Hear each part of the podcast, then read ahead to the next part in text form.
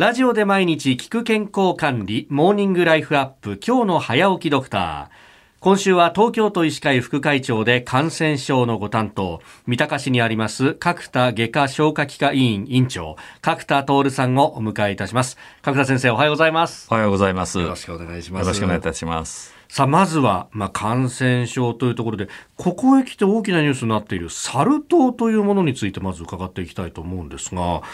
これどういう病気なんですか？今はもう亡くなったんですけど、まあ、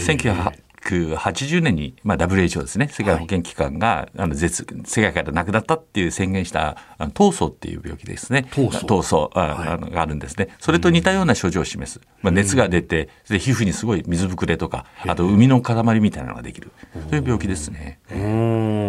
サル痘っていうのはどうなんですか？あの死に至るようなこ怖い病気なんですか？あの一応あまりまだはっきりは分かってないんですけど、ええ。天然痘の場合は本当にた多いとは50%近く亡くなるっていうデータがあったんですけどあー。これは大体1%から大体10%ぐらいの、ん。まあ、死亡率じゃないかと言われてます。うーん。今のところはこの欧米を中心なんですか？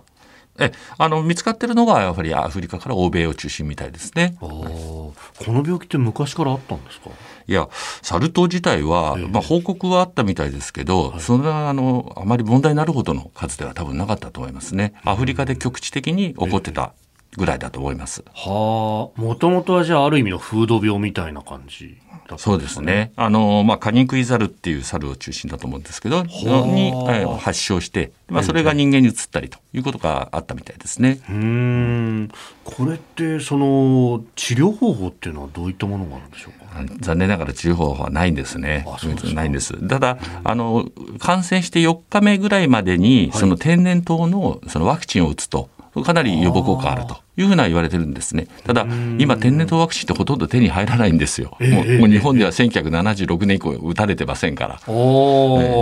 あとは普通のまあ対症療法って言って脱水にならないように点滴したりとか、そういうふうな治療が主になりますね。うーん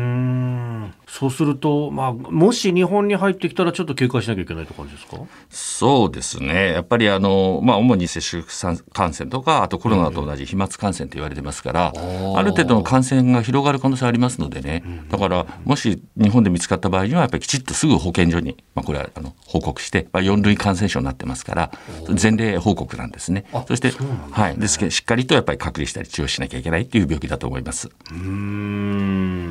まあ、ある程度きちっと対処していけば大丈夫って感じですか？そうですね、まあ、天然痘に比べれば、はるかにそういう重症化率は低いというふうに思ってますので、ただやっぱりこう感染が広がることはちょっと避けなきゃいけませんから、万が一そういったことが、症例報告ががあったら、やっぱり相当気をつけなきゃいけないと思います。おーあの天然痘に関してはその1980年ですかあの撲滅の宣言が出たと。そうなるとこう今ね例えば天然痘の患者さんが仮に出たとしてどうなんですか？あのお医者さんたちはこう見てわかるもんなんですか？うん。まあ、天然痘は僕らもその実際見たことはないぐらいなんですよ。だ教科書で見ると、やっぱりこう熱が出て、一回また熱下がって、そしてもう一回熱出たところにブワーッとすごい全身にですね、特徴的な水ぶくれができるので、だから割と皮膚のその所見は典型的だと思います。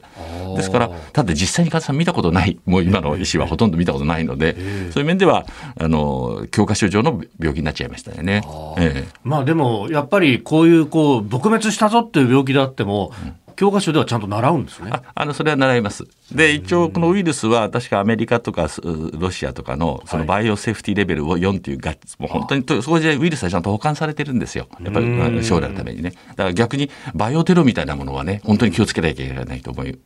ますよね。うんこれそれこそね大きなこう国際的なイベントがあったりとかそれこそ去年は、うん、東京オリンピック・パラリンピックがありましたけれどもやっぱりそういうことも頭に入れながらお医者さんたちもこう対応するっていうところだったわけですかそうそうですね。あのオリンピックなんかの時も特にそのそういう人たちが集まる時にわーっと流行るような病気。それって今まで日本にはない病気も場合によって流行る可能性もあったのでそれでいくつかそういった、まあ、知識を含めたその講習会みたいなのやりましたね。うーん。えー今週はあ東京都医師会副会長で感染症のご担当角田徹さんにお話を伺ってまいります。先生一週間よろしくお願いいたします。よろしくお願いします。